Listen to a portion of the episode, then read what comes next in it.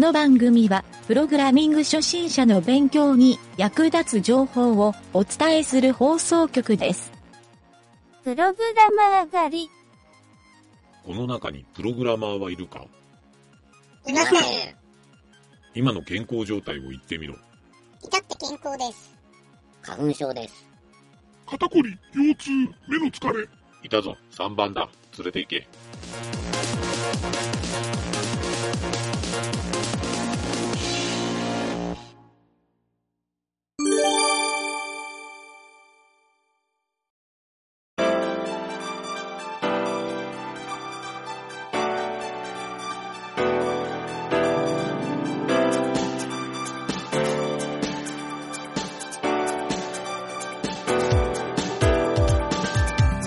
はい、どうも。プログラミングカフェのコーナーになります。えー今回で11回目になりますね。えー前回はスタートボタンを押して、先行後攻のフラグを判定して、プレイヤーの番なのか、コンピューターの番なのかを判定するところまでやりましたね。えー今回は、その先のプレイヤーの番の時に画面のテーブルのマスをクリックして、えーそこにですね、記号を配置するという処理までを解説してみたいと思います。えーまずはじめにですね、いつものようにプログラムが置かれている URL を言っておきますね。http:// スラッシュスラッシュ bit.ly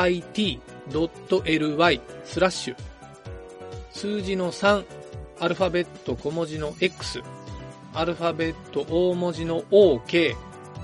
アルファベット小文字の DS、アルファベット大文字の U。はい、この URL にアクセスしてもらえると、えーそこに書いてある JavaScript があるので、その中の今日はですね、えー78行目あたりを見てもらえるといいと思います。えー78行目にですね、クリックテーブルっていう関数をセットしてます。はい。正確に言うと、main.prototype.clickTable イコールファンクションという書き方をしているんですけど、えーその関数の中が今日解説する処理になります。はい。ここではですね、何をやってるかというと、プレイヤーがテーブルタグをクリックしたときに、次のような処理をするようにしています。えどんな処理かっていうと、まず、どのマス目に記号を書き込むか。はい、マス目が縦横3、3の9個あるはずなんですけど、その9個のうちのどれかっていうのを選択するようにしてます。なので、TD タグを1個ずつ選択してイベントをセットしてもいいんですけど、えー今回はテーブルタグ全体を選択して、どの TD タグが押されたかっていうのを中で判定しています。はい、その際にプレイヤーが先行の場合は丸を書き込んで、プレイヤーが後攻の場合は×を書くっていう処理ですね。はい、ここまでが今回の処理になります。えー、まあそれでですね、その書き込む前に、実は想定される除外判定処理っていうのを行っているので、えー今回はこの除外判定処理っていうのも、えー解説をしていきたいなと思います。まあ、こっちの方がボリューム的には大きいんですけどね。はい、それでは、この関数を上から順にちょっと見ていきながら解説したいと思います。はい、まず最初のところに、えー if 文が書かれていて、びっくりマーク this.first。これ前回まで、えーセットしたフラグですね。はい。this.first がびっくりマークっていうことは、まあ、塗るとか何にもないブランク状態。はい。または、まあ、undefined っていう場合もあるんですけど、まあ、あと細かく言うと0の値でもこれ、びっくりマークで引っかかりますね。はい。その場合に、えー中ではリターンをしてるんですけど、とりあえず、コンソール上にエラーを出すように、えーコンソールログっていうのを書いて、デバッグしてわかるようにはしてるんですが、そのままリターンをするようにしてます。はい、これは金属処理といって、えー通常はですね、この thisFirst っていうのは、まあ、ほぼ入ってるはずなんですけど、えー意図していないタイミングでこの関数が呼び込まれた時に、この値がないと、えー中の処理をしませんよっていうために関数から外すようにリターンをかけています。はい、具体的に言うとですね、スタートボタンが押される前にテーブルタグをクリックすると、実はこの thisFirst ってセットされていない状態っていうのがやっぱりあるんですね。はい。なので、こういった細かい処理を、えー事前に書いておくっていうのが、エラーが出ない重要な処理の仕方というふうに考えましょう。はい、じゃあ次に行きますね。次はですね、let ターゲットイコール e.target って書いてあるんですけど、これは、えー何をやっているかというと、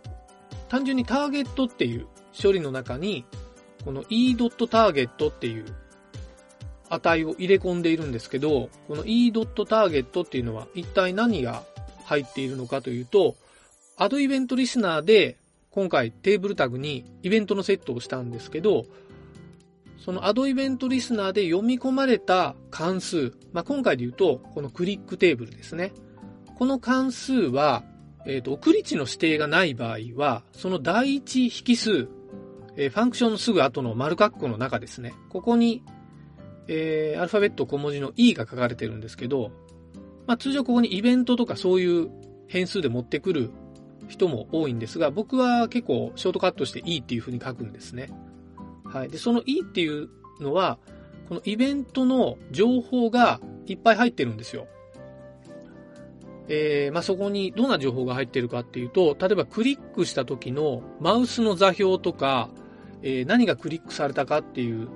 その画面上のタグの情報とか、えーまあ、他にもですね、いろいろ情報が入っていて、今回はその中のターゲットっていう情報、これがどのタグがクリックされたかっていう情報になってるんですね。はい。なので、えー e.target っていうので、えーテーブルタグがクリックされた場合に、その中で、えー一番ですね、手前にあるタグなので、テーブルの中にある td タグが選ばれるようになっています。はい。でもしここで td タグではないタグが選ばれた場合は、えーそれをリターンしてる処理ですね、今回のここは。はい。ターゲット .tagname で、びっくりマークイコールイコールを書いて td って書いてるので、td タグ以外の場合は、えーリターン処理をしますという処理になっています。はい。じゃあちょっとまだまだあるんで、サクサクっといきますね。で、次に進んでもらって、えーその次はですね、そのターゲットの中に今回クリックされた対象の td タグが入っているので、えーそこの中身に、えーすでに何かもう記号が書き込まれている場合は、処理をしないっていう状態にしたいんですね。はい、そのために、そのターゲットっていう変数に入ってるこの td タグですね。ここのドットテキストコンテントっていう値。はい、これは何をやってるかというと、ターゲットタグの中に文字列が書き込まれてますかっていう。でそこにびっくりマークイコールイコールダブルクォーテーション2つなんでブランクの状態ですね。ここがブランクの状態じゃなければ、リターンしてください。まあ、処理を進めないでください。っていう書き方をしています。はい、ちょっと余談ですけど、えーこうしたですね、タグの中身に何が書かれているかを判定する方法は、JavaScript には2種類あって、今回書いているのはテキストコンテント。これは中にある文字列を取得するっていう関数なんですけど、他にもですね、インナー HTML っていうものがあって、これは中に書いてあるタグを含めるすべてのタグ情報を取得すると。HTML の情報を取得するっていうやり方があります。はい。あとはですね、ちょっとブラウザ互換で使えないものもあるんで、あんまり使わないんですけど、アウター HTML っていうのもあって、えーそれはですね、このタグも含めた、えー HTML 情報を全部取得するというやり方になりますね。はい。ただ、あんまりアウター HTML は使わないので、えできるだけインナー HTML を使うっていう風に覚えておきましょう。はい。で、次行きますね。次はですね、自分の番を判定するっていうやり方が書いてあります。はい。ちょっとプログラムを見てみると、thisFirst イコールプレイヤー。この時、えー、アンド判定をして、えー、それ、かつ、ディスカウントパーセントにっていう書き方をしてます。はい、ここでちょっと初めてディスカウントっていうのが出てきたんで、えー、ちょっと聞いてないよっていう人もいるかもしれないんですが、これは事前にちょっと説明はしてなかったんですけど、今何手目かっていうのをカウントする、ディスカウントっていうのを最初に0っていう値を書き込んでるんですね。はい。これ、後で説明しますって言ったディスクリアの中に書かれてるので、ちょっと説明が前後になってしまったんですが、最初に来た時にはここは0が入っている状態になってます。はい。なので、数値が入っていると思ってください。はい。それに、パーセント2っていう処理をするということは、2で割ってその余りを求めてるんですけど、これで求められるのは、偶数か奇数かっていうのを求められるんですね。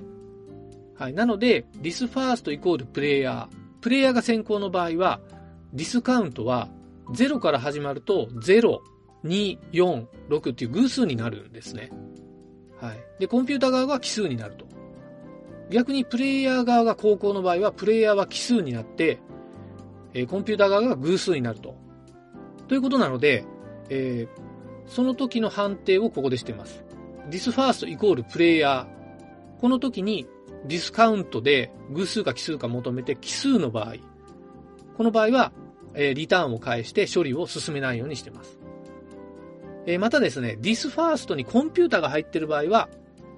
え似たような書き方なんですけど、びっくりマークに this count パーセント2。はい、これで、え値が偶数の場合ですね。偶数の時、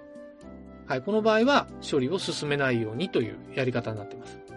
ちょっとややこしいんですけど、ここの偶数と奇数とかのこの処理ですね。これは結構、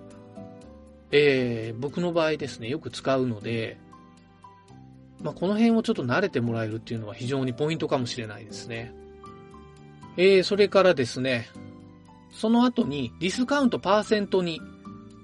これ先ほどやった処理と一緒なんですけど、これで、えー、true が返ってくる場合、要するに奇数になる場合ですね。なので、コメントで高校って書いてあるんですけど、高校の時は×をテキストコンテントで代入するようにしてます。逆にそれ以外、まあ、else で書いてあるんですけど、その場合は先行にして、丸っていう記号を書き込むようにしてます。これでですね、画面には td タグの中に丸か×の記号が入ってくるので、えー、これでようやくですね、テーブルタグをクリックしたら、そこのマス目に丸か×が記号で書かれるという処理が出来上がります。はい、とりあえずですね、今回はここまでで、ちょっと長丁場だったんですが、えー、その下にですね、ディスチェックっていう関数があるんですけど、これはですね、記号が3つ並んでいるか判定する処理になっているので、ちょっとまた、えー、次回以降にですね、ここは説明したいと思います。一旦記号が書ける状態になっていれば OK なので、えー、続きは次回以降にしたいなと思っています。まあ、この記号が書けるようになると一気にゲームっぽくなってくるので、ちょっとこの辺でテンションが上がってくるんじゃないかなと思うので、えー、皆さんですね、ちょっと今日は長かったんですが、できるだけ集中力を切らさないように、えー、また次回も進めていきましょう。はい、それではまた聞いてください。